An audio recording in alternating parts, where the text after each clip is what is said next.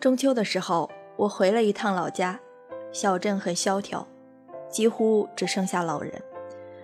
我在菜市场门口打包各种特产的时候，听到了一声尖叫，然后我看到了杨妈妈，她惊喜地看着我，又惊喜地不顾我的回答，自顾自地说话。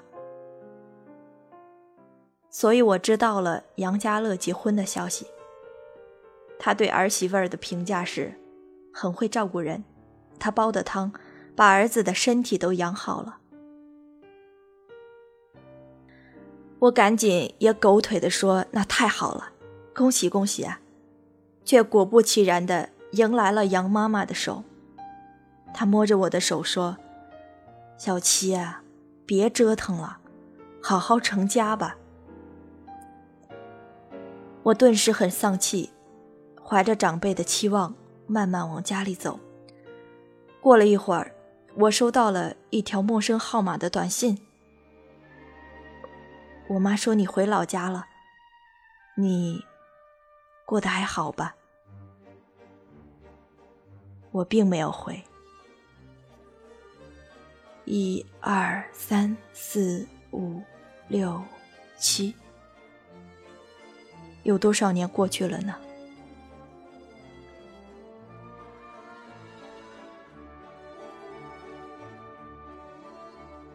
二零零六年七月十二日下午，下了大暴雨。我坐在门口的屋檐下，没带钥匙。杨家乐，你提着一把黑色的大伞，笑盈盈地跑下楼来，坐在我旁边。我得承认，那天我的情绪特别亢奋，雨点溅湿了我粉色的小背心，微微露出里面老土的奶白色胸衣。我发现你的耳朵红了，然后迅速的蔓延到脸颊。你问我是不是报了华工？我眯着眼睛说：“是啊。”你就傻兮兮的笑了。事实上，我对你说了谎。我偷偷填了北京农业大学的动物营养和饲料，多么令人匪夷所思的专业！后来我才知道，他有个俗称叫“养猪系”。当然，我并不是脑子进水，热爱上这个离奇的行业，只是隔壁班的那个帅哥，四个志愿个个都在北京，算算我的分数，刚好和这个擦边。杨爸爸、杨妈妈早就打通了华工的一切关系。只等着我们两个青梅竹马顺利入学。可是杨家乐，你的愿望一定要落空了。谁叫苏七里堕入了情网呢？十八岁，一个不够好看的女孩，更愿意选一个能够满足虚荣和足够拿来炫耀的漂亮男孩做男朋友。然而，事情没能让我如愿。帅哥果不其然的去了北京，而我一不留神被提前批录取，莫名其妙的进了政法的公安学院。事实上，我并没有因为如此便利的距离就和你惺惺相惜。相反，除了跟你骗吃骗喝外，我在你来看我的时候一次次的放鸽子。你用一个人的生活费。喂饱了两个人，而我却用攒了两个月的生活费去了北京。杨家乐，你善意的提醒，过犹不及，多保护自己。但我才不在意，我怕什么呀？我青春无敌，我英勇无敌，我忍者无敌。青春英勇的苏七里现在一个人在上海，这里的天气很湿。夏天时，常有会飞的大蟑螂四处出没。起初，我还会眼泪汪汪地蹲在桌子上大叫，后来慢慢习惯了和他们对视。有天晚上，我睡得正香，突然感觉到有东西在爬，我一下子拍了下去，一股浓稠的液体。开灯，我发现面相恶心的小强死在我的手上。我在厕所里一个劲儿的呕吐。杨家乐，我想起了你。你在大三课程结束后去了深圳，我一年后去投奔你。起初的三个月，我在你那一室一厅的小房子里，心安理得的霸占你的卧室和享受你的厨艺。你穿着不同颜色的格子衬衣，像无数的 IT 精英表现出来的那样，人傻钱多。隔壁那个典型广东人长相的女孩，在弄清我不是你的女朋友之后，不定期往家里送各种各样的煲汤。连我都看出了他的居心，但你只是心无城府地说：“谢谢啊，谢谢。”有天你正在厨房给他打下手，我在客厅中尖叫了起来。你把他刚给你盛好的大补汤掉碎到地上，一个箭步冲出来，紧张地问我怎么。我说蟑螂。你拿着一本堪比字典厚的编程手册。满屋子追打小强。煲汤的姑娘在厨房红了眼，她跺着脚说：“苏七里，你太过分了，你想怎么样？”我面无表情的耸耸肩：“我不想怎么样，你没听圣经上说吗？是他自己情愿。”和隔壁班帅哥恋爱的时候，我一年跑四次北京。但他一次都没有来看我。他说他不喜欢武汉，不喜欢武汉人像豆子一样渣渣渣的腔调。二零零八年北京奥运会，帅哥成了志愿者，非常忙。我因为过于想念，翘了课去看他。我在火车站喜滋滋的给他打电话，他听了之后有点愣住。过了一会儿，他说：“七里。”你还是回去吧，一会儿我还要去彩排呢。我在火车站背着周黑鸭，吧嗒吧嗒掉眼泪。那年的车门上到处都写着“北京欢迎你”，我就想，爱情里面不被爱的那一方，是不是就不被欢迎？我和帅哥很快分了手。那一年的奥运会开幕式特别的精彩。我跟着一拨人没日没夜的喝酒看比赛，因得点伤痛颓废的气质，我吸引了戏里那个长得像吴彦祖的小白脸儿。我们在从吃饭、逛街、看电影到牵手接吻的一个月后，我问他：“你会爱我一辈子吗？”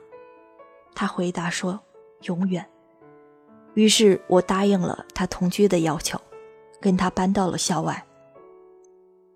我知道，那次你来看我的时候受到了惊吓。我穿着邋遢的衣服，跟小白脸儿在脏兮兮的屋子里抢电脑。我本想收拾一下接待你，但你何时没见过我的狼狈？结果最后竟然是你请弹尽粮绝的我们，在学校最好的馆子里吃饭。你虽然给我点了我最爱吃的剁椒鱼头，但你又嘱咐我。少吃重口味，对身体不好。我一向知道你的口味清淡。他们说口味清淡的人有着宽容和慈悲的胸怀。我的小白脸男友嘲笑你，说大男人怎么这么扭扭捏捏，说着就要了一打啤酒和你拼。你一口气吹掉一瓶之后，就再也不理。喝多了的他。骂你算什么男人？但我知道你是真瞧他不起。你在走之前忽然拉住了我的手，你说：“这个男人不可靠。”后来我才知道，正是因为这一趟，你放弃了保研留校，决定去深圳工作。你大概实在是不忍心。杨家乐，又被你说中了。两个月后，我跟小吴彦祖在学校的游戏机店门口动手，他恶狠狠地把我推倒在地上，然后拿着我们最后的两百块钱进了游戏室。那里面有一台名叫“苹果机”的赌博器，他已经在里面输掉了一个月的生活费。我躺在地上，捂着肚子，痛得站不起来。原来我已经怀孕两个月了。他两手一伸，吐出两个字：“没钱。”后来是你从深圳飞过来，你把我从那个沼泽一样的小屋里拉出来，并且狠狠地打了小白脸。你红着脖子吼：“让我告诉你，什么才是真正的男人。”我站在一边，无声地看着你们厮打。旁边看热闹的人小声嘀咕：“这个女生怎么这么怪，连哭都没有声音。”我只是觉得我没有资格哭出声音，只有臭屎坨才总会爱上人格破产的臭苍蝇。可是为什么你为了我这个臭屎坨，流了那么多的血？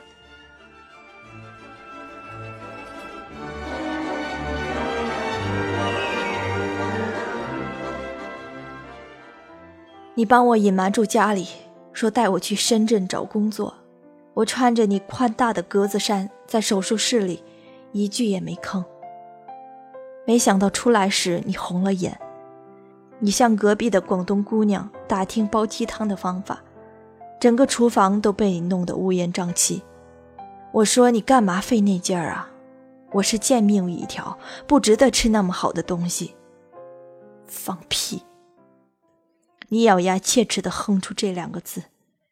这是你第一次跟我凶，但你却在凶完了之后喂我喝汤。广东姑娘来找我，她红着眼睛说：“苏七里，你自己可以重复那些所谓喧嚣的美丽，但杨家乐没必要为你收拾残局。”她说：“我爱杨家乐，我不能让你挥霍他的生活。”我扭头问：“你爱他什么？”他说：“我爱他有责任感，能担当。”